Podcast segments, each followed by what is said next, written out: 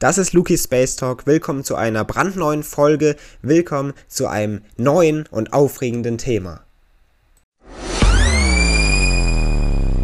Und somit herzlich willkommen, liebe Zuhörerinnen und Zuhörer von Luki Space Talk. Willkommen zurück zu einer weiteren Folge. Heute geht es um ein sehr spannendes Thema wieder. Am Titel können Sie schon erkennen, es geht um einen möglichen Geburtsort von Sternen. Das Fragezeichen im Titel impliziert, dass es wirklich um einen möglichen Geburtsort von Sternen geht. Und dieser ist sehr, sehr besonders. Und genau den schauen wir uns in der heutigen Folge an. Letztendlich beruht das alles auf der Tatsache, dass Forscher eines der größten Objekte in unserem Universum entdeckt haben. Dabei geht es um eine riesen Gaswolke. Das Filament namens Maggie. Das ist das, worum es hier geht. Und das ist eine der größten Strukturen im Weltall, die man jetzt gefunden hat.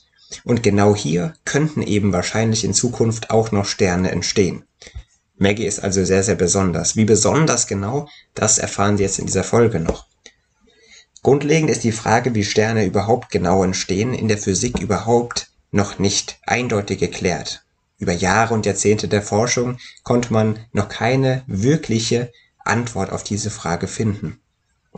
Doch eine neue Entdeckung eben könnte jetzt nun eine Antwort auf genau diese Frage mit sich bringen. Und dabei, bei dieser Entdeckung geht es eben um Maggie, um eine der größten bekannten Strukturen im Universum, das man gefunden hat. Ein riesiges Filament, das hauptsächlich aus Wasserstoffgas besteht. Das ist Maggie, eine riesige Gaswolke mit einer Länge von knapp 3900 Lichtjahren, mit einer Breite von 130 Lichtjahren. Mit solchen Größendimensionen können sonst nur sehr, sehr wenige Gaswolken im Universum mithalten. In der Regel sind solche Gaswolken nämlich in Anführungszeichen nur 800 Lichtjahre groß. Maggie ist also weitaus größer und weitaus spezieller. Doch auch sonst ist Maggie sehr besonders. Das Besondere wirklich daran ist nämlich, dass das Filament aus dem Rohmaterial von Sternen besteht. Und das ist wirklich faszinierend.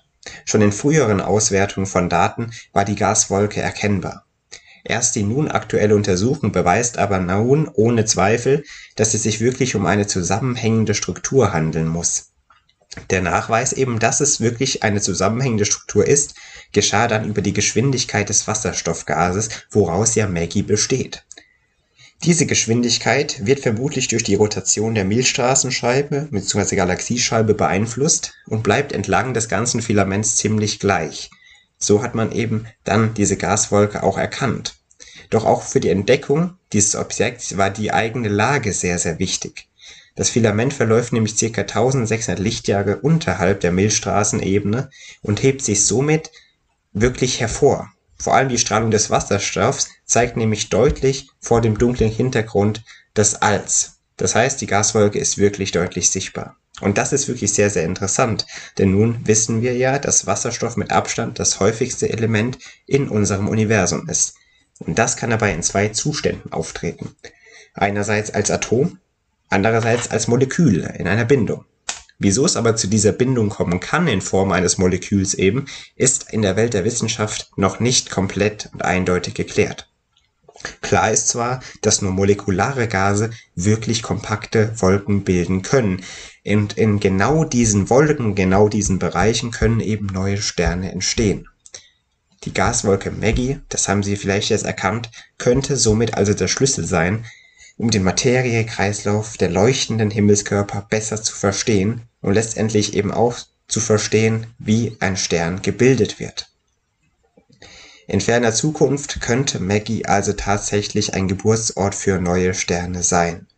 Diese Gaswolke mit neuen Sternen irgendwann könnte dafür sorgen, dass auch spätere Generationen, weitaus spätere Generationen von uns Menschen den Sternenhimmel immer noch bestaunen können, so wie wir es heute tun können.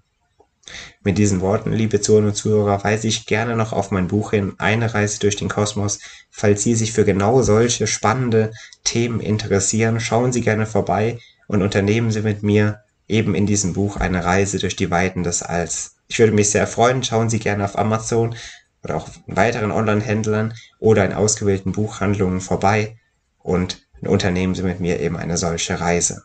Ich wäre sehr glücklich darüber. Sonst hören wir uns gerne in der nächsten Folge wieder am kommenden Sonntag und ich darf Sie hoffentlich dann wieder mit einem sehr spannenden und weiteren Thema zur neuen Folge dieses Podcasts begrüßen. Bis dahin, machen Sie es gut.